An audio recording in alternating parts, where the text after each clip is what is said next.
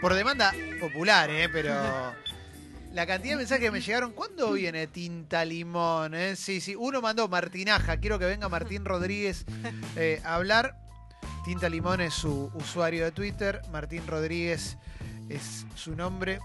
Su usuario de home banking. Trajiste. Sí, igual era un genérico. Martín Rodríguez, te, te pones una alerta de Google y te explota el mail, o sea que mejor tinta limón. Tenés una hoja con apuntes, tenés anteojos. Ten- Es un, estás, No, estoy, estoy, estoy, estoy como loco. ¿eh? sos un analista. Sí, sí, soy un broker de la política tirando. Es que yo ya no sé por dónde arrancar, porque ahora me, me siento condicionado por tu por tu machete. Entonces, no, No, no sé si arrancá querés por donde quieras. No, no, no. eh, Arrancá por, por donde quieras. Yo me traje una- un- unas cositas que anoté por ahí para, para organizarme, pero no, arrancá por donde quieras. Bueno, te, te hago una pregunta muy Sí. concreta. Sí. No. Mira, lo que te voy a preguntar. ¿Qué onda? Así podemos arrancar, ¿no? ¿Con qué onda, Martín? Porque esta semana fue un año Sí, para mí, ¿viste? sí. Con- con- desde el resultado electoral y todo este derrotero de actitudes extrañísimas de, de Macri por un lado. Eh, me gustaría también analizar las actitudes de Alberto Fernández. Pero si te pregunto dónde, dónde sentís vos que estamos parados, inclusive ya ni siquiera como analista político, como Sí, persona. como argentino, de Sí, bien. Como sí. padre de familia. Es muy buena la nota que publicaste el otro Bueno, día en, en Panamá, ¿eh? en Bueno, la revista. Panamá. Gracias. A ver, vamos por partes. Eh, primero te digo qué pienso sobre el resultado del domingo, qué, qué- qué ocurrió el domingo. Hay una, una teoría así, medio amateur, que tiene un amigo escritor, poeta, se llama Martín Prieto, rosarino, que dice, no todos los que ganan siempre merecen ganar, Hmm. pero todos los que pierden merecen perder, siempre merecen perder. Yo creo que se cumple esa ley en general. ¿no? Sí. No- yo creo que el macrismo merecía perder. O sea, una, me, me acordaba una pregunta que vos me habías hecho la última vez o la anteúltima vez, que era, con estos números, con esta realidad del bolsillo, ¿cómo pueden ser competitivos? Que es un poco la pregunta que está en el aire, ¿no? Bueno, es lo que a mí me alivió, digamos, del resultado Sí. de ver como, bueno, evidentemente no había una campaña posible para esto. Exacto, exacto. No había una campaña posible para esto. Ellos apostaron a una campaña muy rigurosa, micro, micro segmentación, mensaje por todos lados, mucha red social, que sé yo, y les ganó la macro. Claro. final le ganó la macro, le ganó la realidad. Se impuso eh, una realidad económica y una realidad de las expectativas, ¿no? Es decir, la gente no tenía ni, ni esperanza ni presente. Era muy difícil. Sí. Era muy difícil. Ajustado a un solo, como viste, como si llegas a un restaurante y hay un. si el menú ejecutivo es uno solo, que es antikirchnerismo. Votame por antikirchnerismo. El que vo- votó a Macri lo votó por eso, nada Exacto. más. Nada más. Una especie de voto bronca estatizado, ¿viste? El tipo te dice, votá contra, contra la vuelta de ella. Lo que no habían calculado, y ahí completo la frase de mi amigo, es que yo creo que mereció ganar el Frente de Todos. Sí, creo que Alberto Fernández eh, se recibió de político en algún sentido. No sé si de candidato. De candidato todos veíamos costuras, ¿viste? Decíamos, Sí, no, che, claro, claro. acá, como... Bueno, pero se recibió de político. Sí. Sí, porque sobre todo que me parece que generó un frente más verosímil, más creíble, por muchas de las cosas que dijimos acá, que tenían que ver con, con que juntó gente que no se podía ni ver sin humillarla, ¿no? Es decir, la foto previa, una semana antes de las elecciones, la foto era Cristina y Massa, ¿no? Sí. Y era una foto que, bueno, sí, no está Alberto, porque fue el que la sacó, ¿viste? ¿Qué sé yo? Es el que la construyó esa foto. Sí, hizo un tuneo que no quedaba feo. Exacto. ¿no? Tuneo La- sin esas luces. Hubo, hubo sinergia entre Massa y Kisilov, que son dos políticos bonaerenses. Kisilov se, se transformó en un político bonaerense, un buen candidato, buena campaña, en fin. O sea, al final hicieron mejor las cosas al frente de todos en un contexto que daba para esto, ¿no? Es decir, indudablemente. Y el gobierno, eh, esto, eh, mucha microsegmentación y, y se olvidó lo esencial. Hablé el otro día con un, un conocido, digamos, del equipo de campaña de la gobernadora. Entonces, la conversación era insólita porque era, estamos buscando la vuelta, digo, Fallaron en, lo- en- en algo que, que no te lo tiene que dar un foco. Andá a la calle, habla con un comerciante. decir, ¿No la- es lo que habían hecho antes, en su momento? Un poco Sí. de salir a caminar la calle. Pero bueno, entre las dificultades de la campaña, creer que lo. que- casi te diría, creer que se exagera. Es decir, eh, el macrismo es un gran realismo argentino. ¿sí? Ellos dicen, los argentinos están mal acostumbrados, eh, hay negocios que abren, negocios que cierran, el capitalismo es así. La capital- factura de gas era baratísima. Exactamente, sí, y además la verdad es que y ahí hay una parte también, ¿no? Es decir, el nivel de desorden social que genera, pero en, la cosa más chiquita, ¿no? Es decir, vos ves, por ejemplo, el combate a la inflación, ¿cuánto? Puede ser una barbaridad, pero, pero sin exagerar ni dramatizar. ¿Cuánto te bancás pelear con la inflación? Es como un campeonato eterno. Vos sos una. Ponele familia, ¿no? Porque estás con, tenés, estás con tu mujer, tus hijos, qué sé yo, y empezás. ¿qué, empieza la inflación. ¿Qué haces? Cartografía del barrio. Eh, ¿Se pueden nombrar marcas? un poquito descriptivo. Digamos, decir, che, en el día venden la gaseosa más barata, en el chino tenés, ojo que tenés los vinos y los lácteos más baratos, y en el Carrefour Market no sé qué. Y te armás ese mapa. ¿Cuánto lo sostenés? No, no, no. ¿Cuánto en un momento recién hago todo en el chino, ya fue. es eso, ya fue, voy al que está más cerca. ¿Qué, ¿Cuánto ahorro? 50 pesos. Llega un momento de la inflación, te decís, bueno, si tengo más plata, la gasto más, si tengo menos plata, gasto menos. Eso, por ejemplo, para mí te tumba. Sí, claro. ¿Viste? Yo creo que acá le dije una, una frase de un amigo que estaba en una huelga y eh, habían hecho un paro en un medio donde él trabaja, ¿viste? Entonces estábamos hablando, bueno, pero ¿y cuánto están pidiendo de aumento? Y el chavo me dice, mira, yo no necesito un aumento, necesito un golpe de suerte. Sea, llega un momento que el, que el, que el, el desorden es tal que, viste, que ya te perdés y le ganaste cinco puntos a la inflación, cinco más, cinco menos. O sea, y las tarifas, también, una cosa muy, muy que, pasó estos años, era, era casi como un bingo, viste, como, un, como una lotería nacional. ¿viste? ¿Cuánto te tocó a vos? ¿Cuánto te vino? Exacto. No, yo vengo zafando. exacto. ¿Viste? Entonces el tipo te decía, che, mirá lo que me trajo. Yo me encontré un vecino eh, cinco lucas. ¿Cómo puede ser cinco lucas? ¿Y vos cuánto tenéis? Vos viste con culpa. 200. No, 1800, pero ya me viene, quédate tranquilo, ¿viste? Bueno, eso yo creo que es eso, ese, ese, ese desorden. A mí me llamaba la atención, eh, primero que había una construcción de sentido muy fuerte en base a ciertos postulados, ¿no? Este país es inviable, bueno, fue inviable hasta acá por todo lo malo, ahora venimos nosotros, va a ser bueno. Y después hoy lo mencioné porque también me quedó regrabado leyendo el libro este sobre, sobre Durán Barba, el libro de Fidanza. Sí. No separa gestión de campaña. Y Durán Barba te lo dice con total liviandad. Esto es mi logro, esto es mi, capilla Sixtina es esto. Yo y acá no, no, lo pudieron separar. No. Acá no lo pudieron separar para nada. Acá salís a la calle y te diste cuenta que vivían en un micromundo. Mira, el otro día leí una linda frase, un buen artículo de Andrés Malamud, que es un politólogo radical, uno de los que firmó a favor del gobierno, pero que es un tipo, te diría, no tiene, no tiene pasta de chupamedia para nada, muy solvente, muy inteligente. interesante. Sí, muy buen tipo, digamos. bueno, y en un momento decía, hacía uno, hacía puntos, ¿no? De explicación. Y entonces había uno del 5 que era claro, y que es claro, es como para ponérselo delante a Durán Barba, Decirle, bueno, es esto, hermano, que dice, la economía fue clave. Hace cuatro años Macri pidió que lo evaluaran por su capacidad para bajar la inflación y la pobreza. Ambas aumentaron. El electorado respetó su pedido. Y sí. Es verdad. Bueno, es... No, pero es como, viste, a veces la verdad es la más sencillo. Lo que, como es tan sencillo, estamos sobre rosqueados, sobre, viste, estamos sobreanalizamos, viste, es una especie de Palermo Freud de la política. Estamos todos, viste, en el análisis, el análisis, el análisis. En una situación así, salís por arriba, así, con el pensamiento más simple. Sí, pediste esto, claro. no lo hiciste. Viste, no, bajó la pobreza, no bajó la inflación. Y aparte no podés decir que no sabías el país que había antes, o sea, no el antes inmediato, el histórico, al que le estás echando la culpa. Además lo explicaron mal, porque tardaron. Eh, decir, en una evaluación retroactiva del gobierno de Macri, creo que ellos no supieron organizarse sobre el diagnóstico del kirchnerismo. Es decir, primero creyeron que había que dar buenas noticias, segundo creyeron que ellos con tocar tres o cuatro cosas, por ejemplo, levantar el cepo, por ejemplo, bajar las retenciones, generaba un shock, eso, y un shock de confianza, un shock de inversiones, no llegó. Entonces, un poco tarde empezaron a hablar de la herencia, ¿no? Es decir, eh, y, todo porque en realidad lo que querían era eh, quitar del centro de la escena la política, quitar del centro de la escena la figura presidencial, porque sentían que se había votado contra una sobrecarga de esa centralidad que era lo de Cristina. ¿no? Entonces decir, no, no, mucha cadena, mucho discurso, mucho relato, todo menos. Bueno, digamos, en realidad vos lo que querías era hacer una transición, una transición política, cambiar un, paradigma, por decirlo así, ir hacia una economía más abierta, donde no sea el consumo, sino la inversión lo que motorice la economía. Ahora, eso necesita explicaciones porque esos son sacrificios. Eso no se hace sin explicar, sin explicaciones, sin argumentos, sin política. No se hace sin política. Menem, que hizo muchísimas reformas, y fue un tipo muy difícil, pero un gran político. Es un tipo que se paró en el centro de la escena. Digamos, era un hedonista, promovió una cultura política que no, que no, nos gusta, pero él era un político, él explicó, él cuando indultó se paró delante de la Cámara y dijo, yo voy a indultar. Es decir, todo lo, no lo hizo como si no lo hacía. ¿no? Entonces, hay una mezcla de liviandad y transformación profunda que ensayó el macrismo que no se conjuga. Si vos querés realmente salir de una economía cerrada o como quieras llamarla, una economía abierta, vas a tener que cruzar ese puente o ese río y hacerlo con más contundencia. Martín, eh, dos cosas. Primero, en algún momento el gobierno actual ganó, Sí, asumió sí.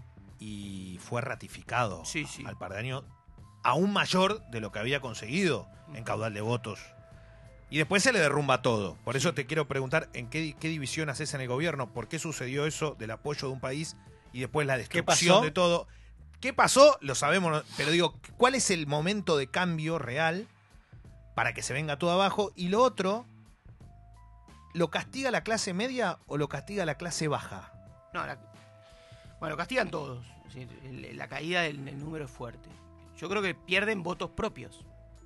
Eso es lo que hay que mirar. Pierden los si la clase baja ya lo había castigado en algunas zonas. sobre Los votos propios son los votos de, De los, clase media. los de los modos, los que no, basta, me cansaron. Sí. Voto a Macri porque no quiero ver. Sí. Y después se volvé, trata, decime lo que quieras, pero Y, volvé. y- y creo que en la ratificación de 2017 eh, también se aceptaron cosas. Esta idea de que el argentino, eh, viste, no quiere nunca bajarse del pony, ¿no? Que es un poco...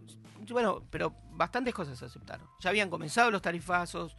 es decir, eh, es cierto, el 2017 fue un buen año económico y hubo mucha plata. Y el gobierno, de- eh, digamos, ten- no tenía un compromiso con el déficit en 2017. No tenía el acuerdo con el fondo. Entonces, sin el acuerdo con el fondo, el gobierno inyectó guita abajo y dijo, bueno, vamos, ratifiquen esto, qué sé yo. Lo que pasa es que después quiso iniciar el programa más de ajuste, más de fondo, con la vic- post 2010 post victoria. Entonces, eh, ¿se acuerdan cómo terminamos el 2017? Las plazas, la reforma previsional. Sí. O sea, ahí se anticipaba un clima que no era el clima de la victoria, un clima más angelical, primaveral de la victoria. Rápidamente, entre octubre y diciembre, se desdibujó el clima. Uno diría muy porteñocéntrico, pues se desdibuja en Plaza de Mayo, en Plaza Congreso, qué sé yo. Pero eran sobre discusiones que eran potentes, y una era la discusión con los jubilados. A mí eh, me, me interesa mucho eh, hablar sobre el momento que estamos atravesando Sí. ahora, porque es un momento que no es muy común.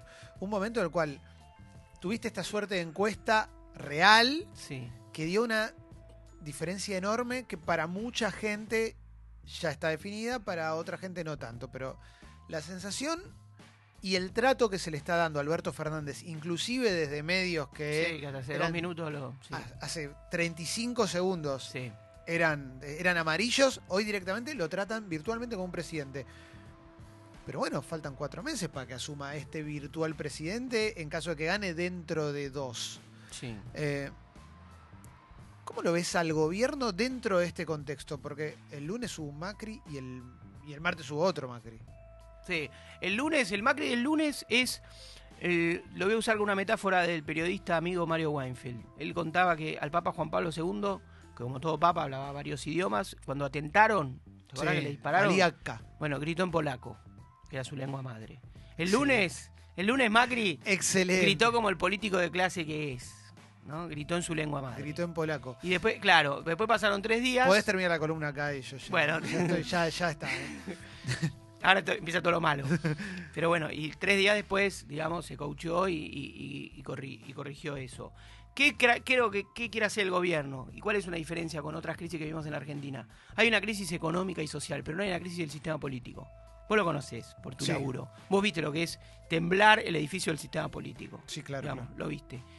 Eso no está ocurriendo ahora. De hecho, lo más difícil y lo más amenazante que hizo la gente, entre comillas, ahora no fue quemar autos, cortar rutas o cacerolear, fue votar. Es decir, el macrismo está peleando contra el voto, no está peleando, no hubo voto bronca. No hubo estallido y social. no hubo voto bronca.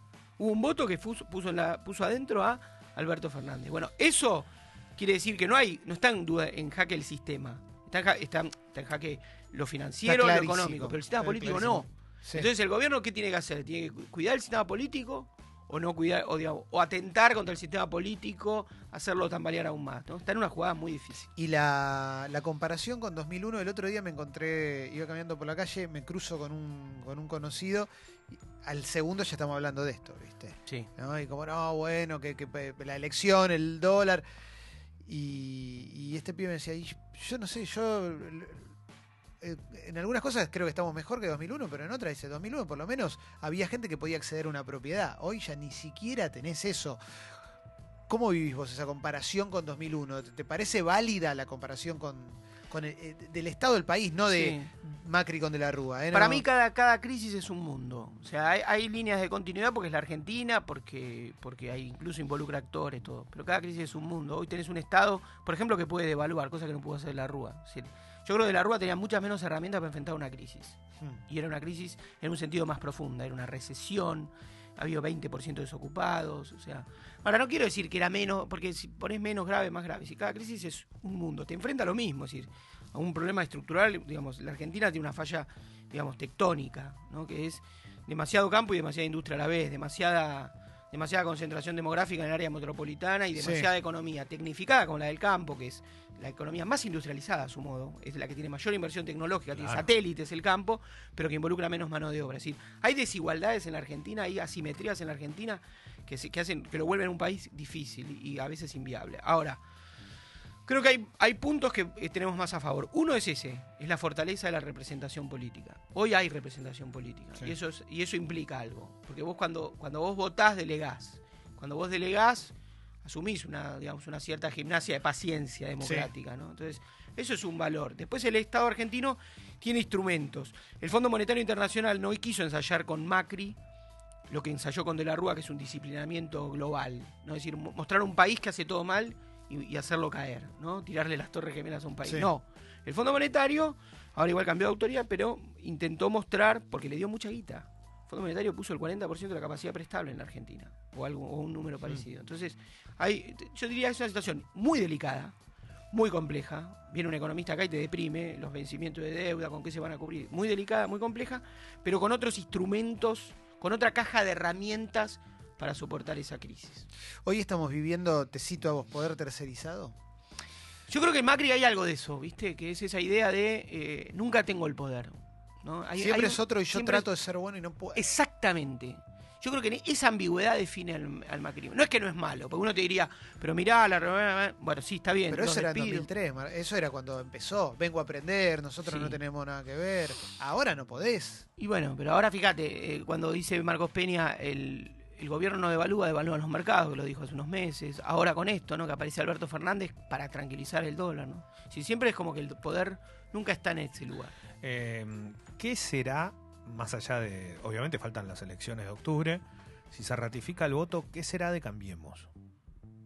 ¿Cambiemos eh, va a ser una, Buenísima pregunta. una fuerza política como la que es hoy o es un desintegramiento? Yo creo que en parte eso es lo que no sabe que está gestionando Macri. O Macri tiene que enfrentar el dólar y la economía, tiene que enfrentar las elecciones, pero también tiene que enfrentar el futuro de su fuerza. Yo creo que eso es, una pregunta buenísima, porque es una, es una cosa que Macri también está hoy administrando. Si está administrando su, su futuro político, en todo caso el de su fuerza. La Argentina es muy exitista, es muy difícil volver de una mala presidencia. Alfonsín, todos lo amamos, pero en un punto el pueblo profundo no perdonó la hiper. Todos lo amamos, nos encanta el bronce, incluso lo valoramos. Y lo Se digo lo con- reivindicó con después de un tiempo también. Con ¿eh? Tú- sinceridad, fue un hombre muy valiente y muy valioso. digamos, para la democracia no lo amo igual, eh, un- perdón. Por eh, eso, no, lo pero fue un lujo la democracia argentina. sí. Digamos, pero, digamos, no pudo volver. Es decir, de una mala presencia volvés. Hubo, por ejemplo, caso Chile, que les encanta citar a muchos, digamos, un, partido, Sí. un país con un sistema político sólido. Entonces, un presidente como Piñera tuvo una mala gestión, pero hubo después eh, Bachelet, después volvió, ¿no? Es Volvió. decir, hay como revancha. La Argentina tiene menos revancha, salvo que ya ha terminado bien. Ahora, es cierto que va a quedar el pueblo macrista. Esa base de 30, 30 y pico por ciento queda, no se van, los votos cordobeses, Está bien, pero es el los que votos capitaliza. Puede ser, puede ser, eh, puede ser la reta, puede ser Schiaretti en caso de que Macri. Exacto. Es decir, el, el lugar social va a quedar vacante. ¿no? En este momento hay una, está la conferencia del CCK, que es eh, Finocchiaro, Alejandro Finocchiaro, ¿qué, qué tenés? y Patricia Ulrich o Esteban. Patricia Ulrich. Y frase de Finocchiaro me pasan acá, eh, el enojo del presidente era consigo mismo. ¿Mm? Bien.